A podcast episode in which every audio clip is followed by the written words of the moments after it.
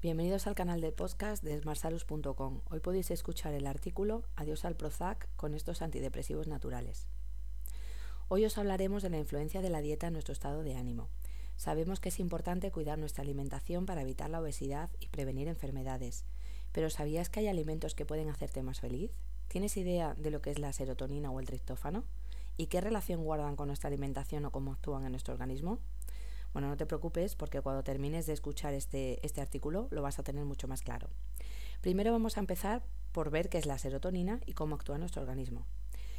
La serotonina es un neurotransmisor que actúa a nivel cerebral y tiene diversas e importantes funciones en nuestro cuerpo. Algunas de las más importantes son la regulación del apetito mediante la saciedad, la regulación de la temperatura corporal. La serotonina es necesaria para elaborar la melatonina, que es una hormona inductora del sueño, e influye directamente en nuestro estado emocional, ya que un descenso de los niveles de este neurotransmisor provoca irritabilidad, tristeza, insomnio o depresión. Ahora vamos a ver qué es el triptófano y cómo se relaciona con la serotonina.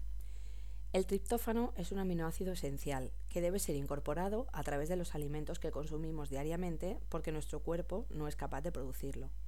El triptófano es esencial para sintetizar y liberar la serotonina y por esta razón se considera que los alimentos ricos en triptófano funcionan como unos antidepresivos naturales. ¿Quieres conocer cuáles son aquellos alimentos ricos en triptófano?